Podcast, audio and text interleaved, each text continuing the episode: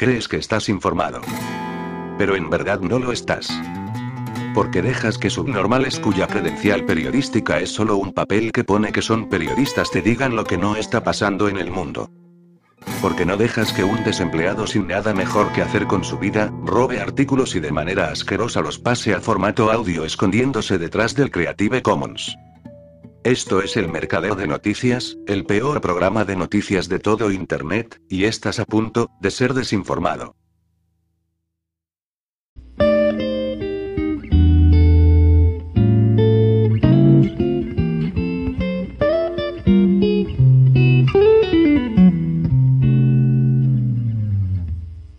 Es posible que los expertos encuentren una buena explicación para el caso Gibraltar, un enclave que no conoció la pandemia, que vacunó casi al 100% de la población y, a pesar de todo, suspende las fiestas y actos oficiales de Navidad.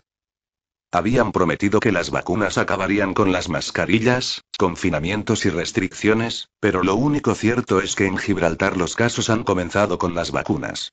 Desde octubre han detectado un aumento constante de los contagios que antes no conocieron. Cinco personas están hospitalizadas, una de ellas en la unidad de cuidados intensivos, y 440 personas están aisladas. El viernes el gobierno suspendió las fiestas y actos oficiales de Navidad e instó a los ciudadanos a evitar las grandes reuniones, a llevar mascarillas y a mantener la distancia social. Como hemos repetido tantas veces desde estas páginas, las vacunas no han reducido la incidencia acumulada, sino todo lo contrario. El gobierno de Gibraltar lo atribuye a la elevada tasa de privado entre sus residentes, que, según dice, le permite detectar muchos más casos positivos que en otros lugares. También es sabido. El número de casos depende del número de test que realicen. Por eso al principio de la OMS recomendó multiplicar los test. Sin ellos no habría pandemia ni cifras de ningún tipo. Según el Departamento de Salud Pública de Gibraltar, desde el 2 de octubre se han producido informes positivos en adultos asociados a diversos eventos y brotes comunitarios separados relacionados con diversas reuniones religiosas. Esta semana se ha producido un fuerte aumento de las transmisiones en el lugar de trabajo. Ante el fracaso de las vacunas, el gobierno gibraltareño sigue el guion establecido y desarrolla un programa de inyecciones de refuerzo para personas mayores de 40 años, trabajadores sanitarios y otros grupos sociales. Hasta ahora, se han inoculado 12.079 dosis de refuerzo. El gobierno también recuerda a la población que las mascarillas siguen siendo uno de los métodos más eficaces para reducir la transmisión y que en Gibraltar deben llevarse en tiendas y supermercados, centros médicos y sanitarios, transporte público, en los funerales en un lugar de culto cerrado o ligeramente abierto y en la terminal del aeropuerto.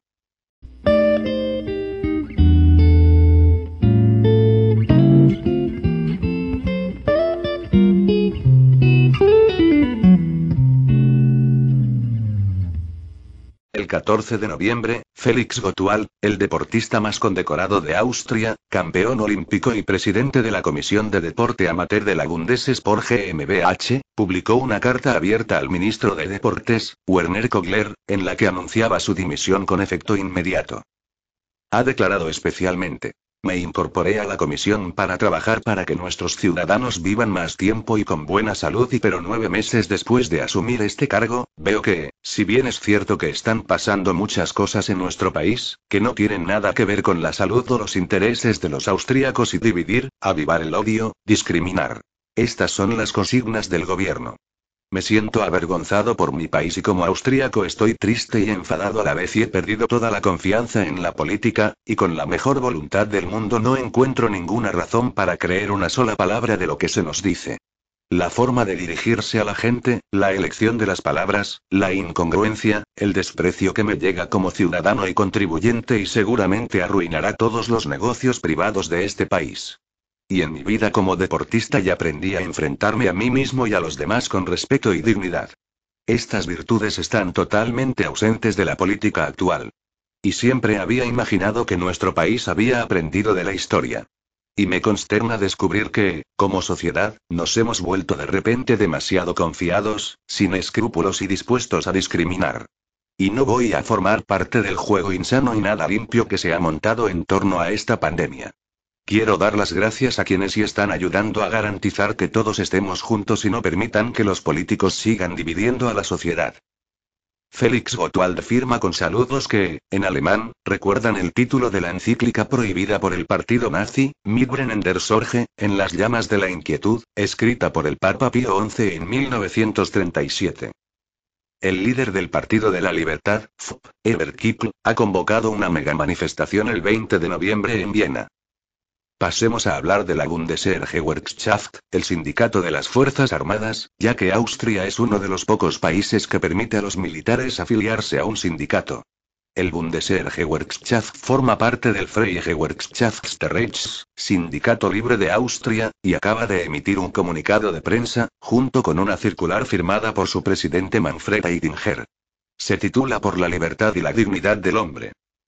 Aidinger afirma que los miembros del sindicato se sumarán a la manifestación prevista para el 20 de noviembre en Viena para mantener la bandera en alto, y subraya que tras una decisión del Tribunal Administrativo de Viena, contra la que no cabe recurso por parte del gobierno, no se puede impedir la participación de los ciudadanos.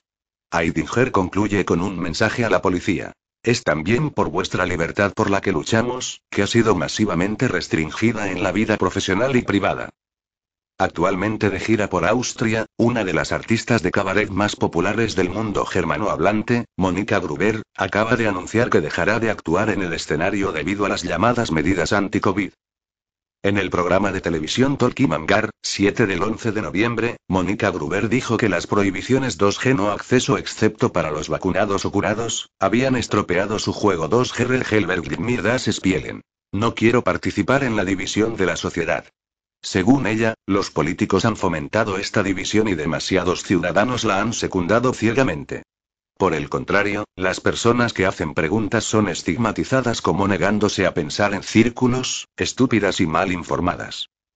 Mientras tanto, el ministro de Sanidad alemán, Jens Spahn, que acaba de comprar un enorme chalet en Berlín por 4 millones de euros, gracias a la generosa comprensión de un banco, acaba de lanzar su enésimo globo sonda.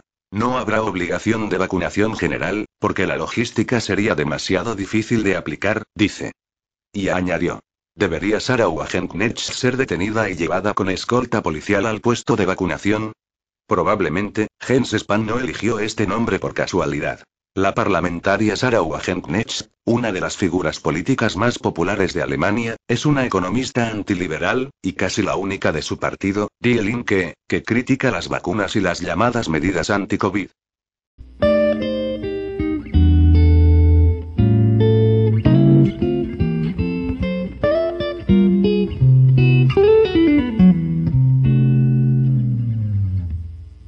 El viernes de la semana pasada la cadena británica Sky News desmentía que hubiera algún tipo de planes para imponer confinamientos climáticos y que se trataba de otra teoría inventada por los negacionistas de la pandemia. La conspiración verde más común es la afirmación de un próximo confinamiento climático, en el que los países quedarán atrapados durante largos periodos de tiempo para cumplir los objetivos del cambio climático, decía la cadena de televisión. El artículo citaba a Callum Moore, del Centro para Contrarrestar el Odio Digital, diciendo que los negacionistas están divulgando supuestos planes de confinamiento climático para justificar sus teorías sobre la pandemia. Aunque se están levantando muchas de las restricciones del COVID, algunos de estos grupos negacionistas afirman, en cambio, que se utilizará el confinamiento climático para lograr los mismos objetivos, añadía O.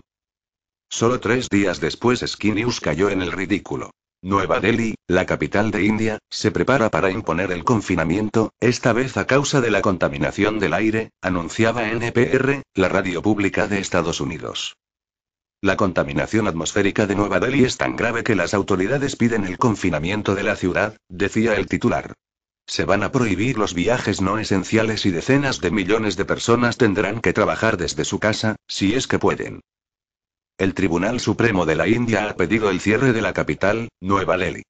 Es debido a una emergencia sanitaria, pero no se trata de COVID-19. Se trata de la contaminación del aire, añadía el artículo. Los responsables municipales planean impedir todos los desplazamientos no esenciales por las carreteras de la región de la capital y ordenar que decenas de millones de personas trabajen desde su casa.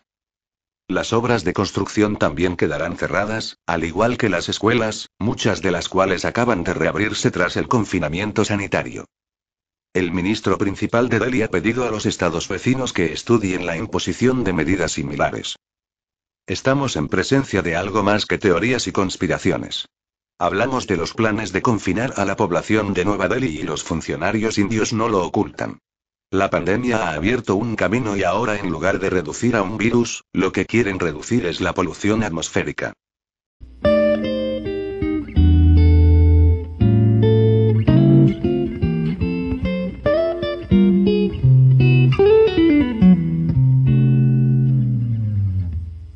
En su sitio web, el Ministerio de Salud de Islandia ha anunciado que desde el viernes ha dejado de inocular con la vacuna de Moderna. En Suecia y Finlandia, esa vacuna ya no se administra a hombres menores de 30 años, y en Noruega y Dinamarca a adolescentes menores de 18 años. En Gran Bretaña, Hong Kong y Noruega también hay reparos para administrar la vacuna de Pfizer a los adolescentes. Administrar una sola dosis y no una dosis doble. Existe un trasfondo común. El riesgo de desarrollar miocarditis, una inflamación del músculo cardíaco, después de la vacunación es más alto de lo que se pensaba anteriormente, especialmente en adolescentes y adultos jóvenes, incluso si esta complicación sigue siendo poco común. La vacuna moderna se ve particularmente afectada y, en menor medida, la de Pfizer.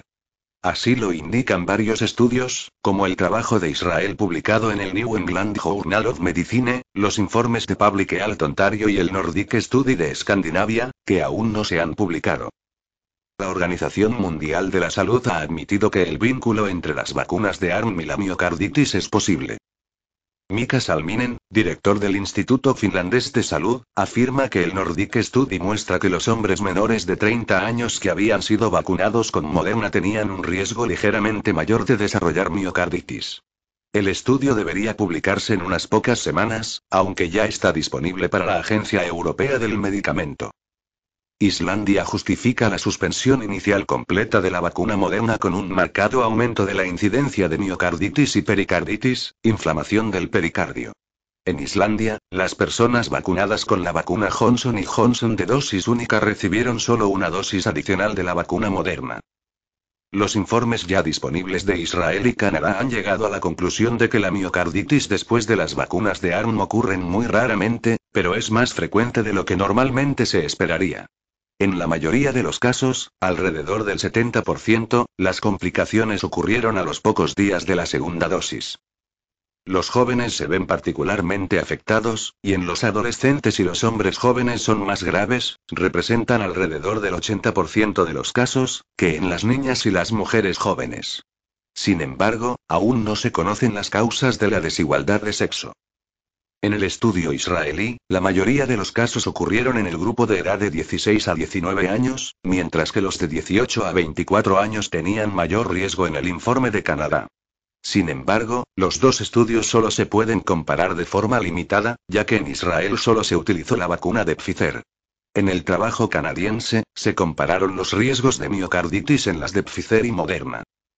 El informe de salud pública de Ontario para el período del 13 de diciembre de 2020 al 7 de agosto de 2021 registró 263,2 casos por caso en el grupo de edad de 18 a 24 años más afectado por la vacuna moderna después de la segunda dosis de 1 millón de cajas.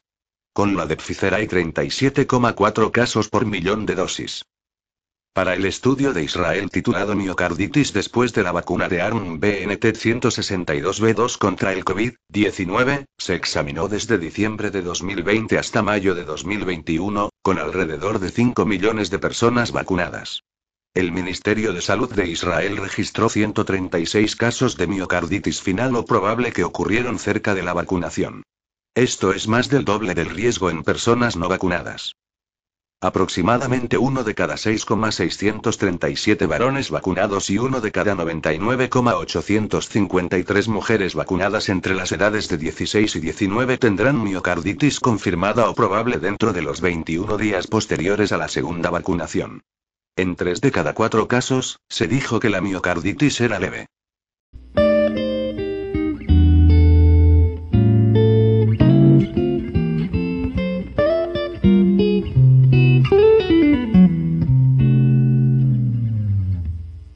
¿Por qué en Papúa Nueva Guinea tienen pavor a las vacunas? Se pregunta un columnista de El País. Solo un 1,7% de los habitantes de esta región suroeste del Pacífico han recibido la pauta completa. Algunos responsables de la campaña de vacunación han sido amenazados de muerte y atacados porque los consideran parte de una campaña de terror. La oposición frontal a las vacunas es algo característico de las colonias del tercer mundo, que tienen una amplia experiencia con todo tipo de fármacos que se han ensayado en sus cuerpos, con consecuencias dramáticas que los imperialistas y sus cómplices se cuidan muy bien de silenciar. Los progres se lamentan de que las vacunas no han llegado al tercer mundo. Han tenido buena suerte, hasta ahora. Pero a los países a los que han llegado, no se quieren vacunar porque los que siempre han sido esclavos saben apreciar muy bien el verdadero significado la libertad. En Benin el antiguo secretario general de la Confederación Sindical de Trabajadores, Paul S. Ico, se ha opuesto a los planes del gobierno para vacunar obligatoriamente a la población. El viernes los dirigentes sindicales de Guadalupe se reunieron para anunciar una huelga general indefinida a partir del lunes contra la vacunación obligatoria y los pasaportes sanitarios. La oposición generalizada a las vacunas amenaza con enviar a la calle a miles de trabajadores, a pesar de lo cual no aceptan vacunarse. Mañana empezarán a llegar las cartas de despido. En la rueda de prensa, Maite Huberto secretario general de la UTRED, lo dejó muy claro.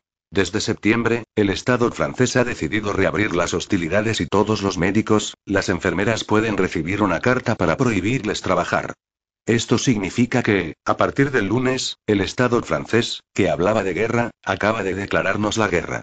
La situación es catastrófica, miles de trabajadores están afectados y quieren despedirlos descaradamente, sin plazo de impugnación. No podemos aceptarlo, no es posible. El pueblo de Guadalupe está en peligro y desde el momento en que se declara la guerra, estamos obligados a responder. A partir del lunes, la guerra está declarada, nada funcionará, tenemos que organizarnos para que nada funcione. Lunes, martes, miércoles, jueves y todos los días.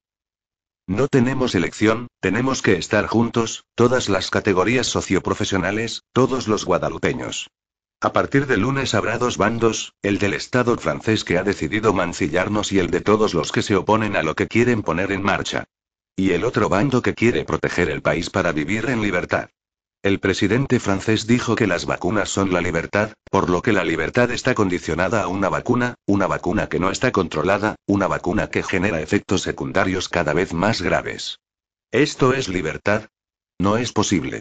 Así que a partir del lunes, se declara la guerra.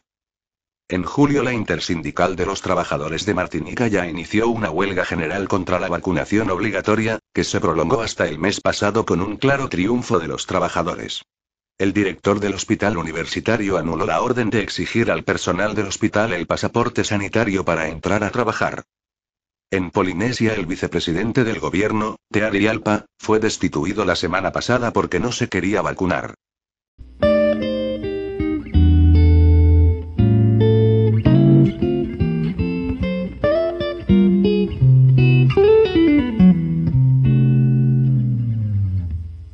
El gobierno inició un programa para indemnizar a las personas vacunadas por los efectos adversos y ya ha recibido más de 10.000 peticiones. Se trata de afectados por las trombosis, miocarditis y otras afecciones. En septiembre el Ministerio de Sanidad puso en marcha un sitio web con un plan de compensación incorporado para las personas que sufren los efectos adversos de las vacunas aprobadas por las autoridades sanitarias australianas. Desde entonces se han inscrito en el programa más de 10.000 víctimas, que pueden reclamar hasta 20.000 dólares australianos. El objetivo del gobierno es indemnizar a los afectados que cumplan los requisitos sin necesidad de complejos procedimientos judiciales. Aunque el número de australianos que han experimentado reacciones adversas a las vacunas es pequeño, el impacto en las víctimas es enorme. No se trata solo de unos pequeños síntomas persistentes.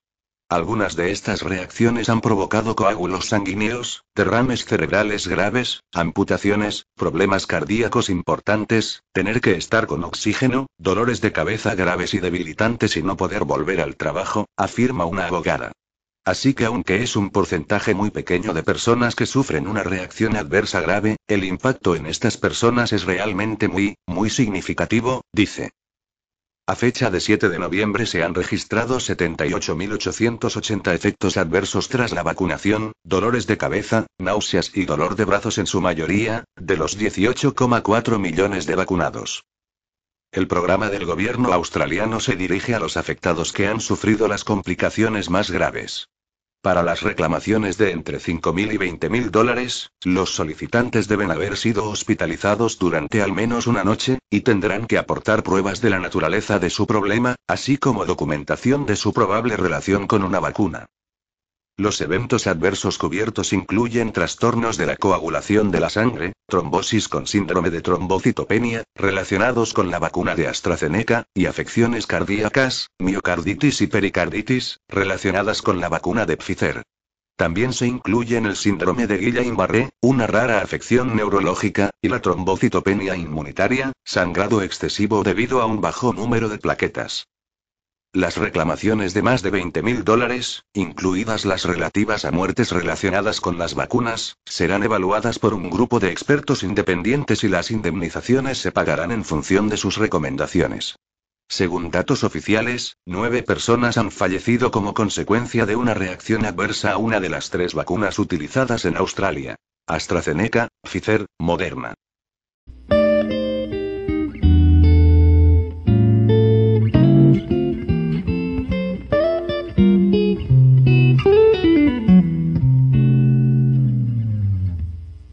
Papá Noel no podrá hacer felices a los niños austríacos si sus padres no están vacunados. La magia de la Navidad en Austria tiene un sabor a segregación que no pasaría desapercibido para Hitler. La locura se ha apoderado de Austria y es incomprensible. Privar a los niños de juguetes con el pretexto de que los regalos de Navidad no son necesidades básicas de la vida. El lunes Austria aplicó el confinamiento para las personas no vacunadas. Las medidas entraron en vigor a medianoche. Las personas no vacunadas no pueden salir de sus casas o pisos, salvo por motivos urgentes como ir al médico, al trabajo o al supermercado. Las personas no vacunadas pueden seguir comprando alimentos y bebidas en los supermercados, pero no pueden comprar regalos de Navidad, ya que no son necesidades básicas de la vida. El incumplimiento de la norma puede acarrear graves sanciones. Negarse a un control policial se castiga con una multa de 1.450 euros, y las empresas y trabajadores deben pagar una multa de hasta 3.600 euros si no aplican la norma 2G, que es el nombre que le dan en Austria a la expresión alemana Geimpften genesen, que significa vacunado o curado. Todas las personas no vacunadas de 12 años o más están afectadas. Esto representa actualmente unos 2 millones de personas. Las restricciones de salida se limitan inicialmente a 10 días, pero podrían ampliarse. Para garantizar que se respeten las restricciones de salida, habrá más policías patrullando. Con las duras medidas, el gobierno espera que la tasa de vacunación, que actualmente es del 65%, siga aumentando. Los principales portadores son los no vacunados. El objetivo que nos une es claro. Aumentar aún más la cuota de vacunación, dijo el domingo el canciller Alexander Schallenberg tras la rueda de prensa en la que se anunciaron las nuevas medidas de confinamiento.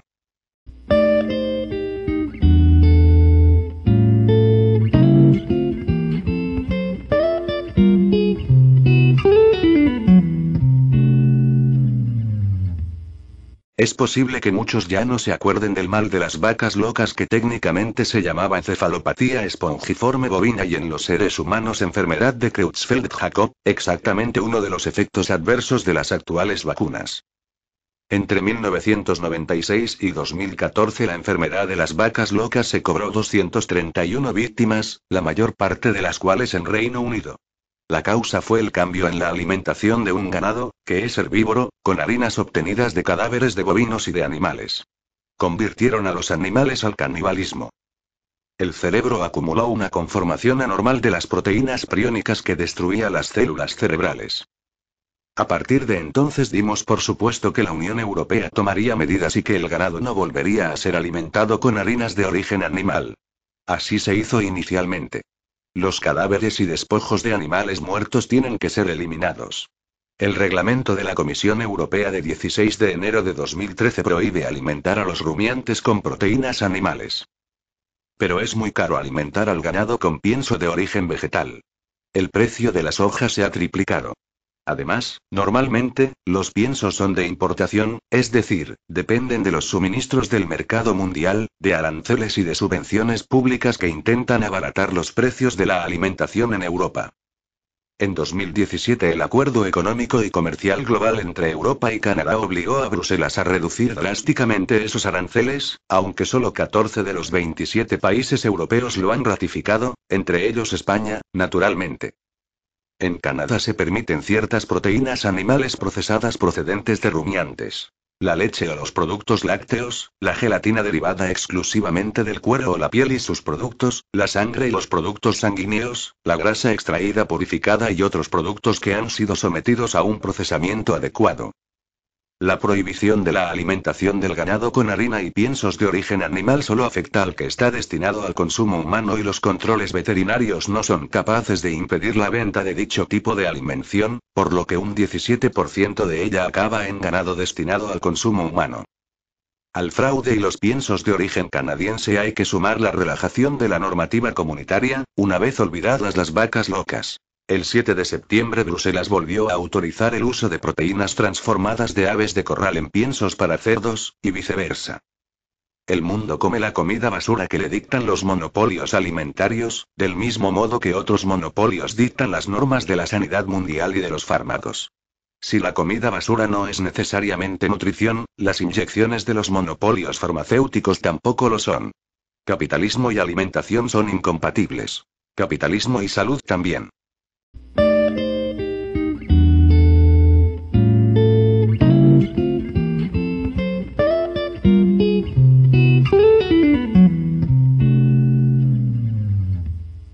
Un proveedor de test de coronavirus está siendo investigado por el Organismo de Protección de Datos de Reino Unido por vender información sobre el ADN de sus clientes a empresas privadas.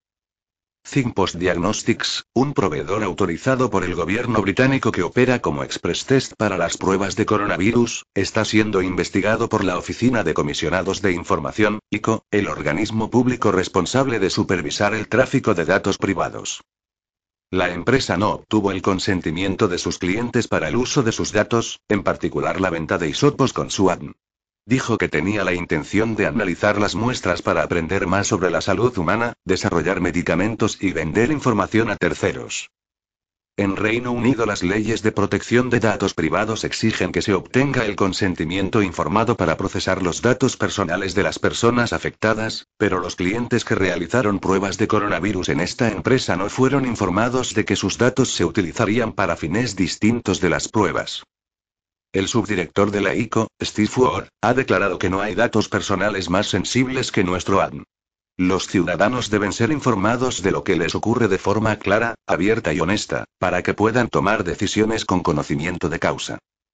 La hoja informativa del programa de investigación de Thinkpost afirma que la empresa posee datos que incluyen muestras biológicas y el ADN obtenido de esas muestras, así como información genética derivada del procesamiento de su muestra de ADN utilizando diversas tecnologías como el genotipado y la secuenciación total o parcial del genoma. La empresa combina estos datos con características de salud declaradas, como la información que los clientes comparten voluntariamente sobre su historial médico, y la información que obtiene de otras fuentes, como la información demográfica disponible públicamente. ThinkPost admite que comparte las muestras de ADN de los clientes y otra información personal con colaboradores, tanto dentro como fuera de la empresa, incluyendo universidades y empresas privadas. La empresa puede recibir una compensación por ello. Nuestros términos y condiciones no permiten, ni pretenden permitir, el uso de las muestras de los clientes o de los datos de ADN para cualquier otro propósito que no sea el de las pruebas de COVID-19, dice.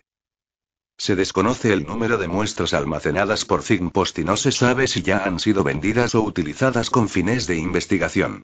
La empresa admite que los datos de todos los que proporcionan una muestra se conservan indefinidamente y que no se concreta una edad mínima, lo que sugiere que también incluyen a los niños. ThinkPost es una empresa autorizada por el gobierno británico para realizar las pruebas previas a la salida y la llegada de los viajeros internacionales en los aeropuertos londinenses de Gatwick y Heathrow. La empresa ha proporcionado las pruebas del torneo de tenis de Wimbledon, a los campeonatos de golf de la Liga Europea y a un club de fútbol de la Premier League, así como a la BBC, Netflix y Amazon.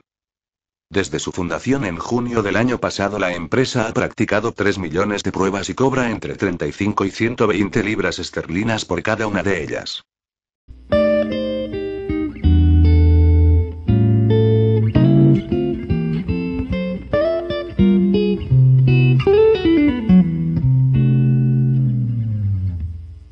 Anthony Fauci, asesor médico principal de la Casa Blanca, propone redefinir el concepto pauta completa de vacunación para incluir las terceras dosis y las vacunas de refuerzo. Actualmente, cualquiera que haya recibido las dos dosis, o una inyección de la vacuna de Johnson Johnson, se considera totalmente vacunado. Pero la eficacia de las vacunas no es la que contaron al principio y Fauci ha advertido de su disminución. Ahora propone cambiar la pauta completa para incluir las dosis de refuerzo. El refuerzo se combina con otro mito, el de la variante Delta, para amenazar con un doble golpe este invierno que, según Fauci, afectará incluso a los que se hayan vacunado. El capo de la pandemia confía en que los reguladores estadounidenses autoricen pronto las vacunas de refuerzo para la población adulta. Creo que es extremadamente importante que la gente se ponga las vacunas de refuerzo y espero que muy pronto veamos una situación en la que no haya más confusión sobre quién debe y no debe ponerse las vacunas de refuerzo, dijo, asterisco. Mi opinión es que los refuerzos acabarán siendo parte del régimen estándar y no solo un extra, dice. El gobierno de Biden lo va a anunciar esta misma semana para inocular la tercera dosis a todos los adultos de Estados Unidos, y no solo a los inmunodeprimidos. En agosto se aprobaron las dosis de refuerzo para los inmunodeprimidos que habían recibido la vacuna de Pfizer o Moderna, después de que los datos mostraran que este grupo tenía menos probabilidades de desarrollar niveles altos de anticuerpos después de dos dosis. Poco después, la Casa Blanca anunció que las vacunas de refuerzo estarían disponibles para todos los estadounidenses a partir del 20 de septiembre, debido a que los datos indicaban que la eficacia de las vacunas no era la que suponían. Pero muchos científicos, incluidos los funcionarios de la FRA, no estuvieron de acuerdo. Dijeron que las vacunas seguían siendo muy eficaces para prevenir enfermedades graves y muertes. A causa de esta oposición, la dosis de refuerzo solo se aprobaron para las personas mayores de 65 años o de alto riesgo por su trabajo o condiciones subyacentes seis meses después, y las vacunas de Johnson y Johnson se aprobaron para todos los adultos más de dos meses después. Ahora se espera que hoy la FRA apruebe la dosis de refuerzo de Pfizer para todos los adultos mayores de 18 años.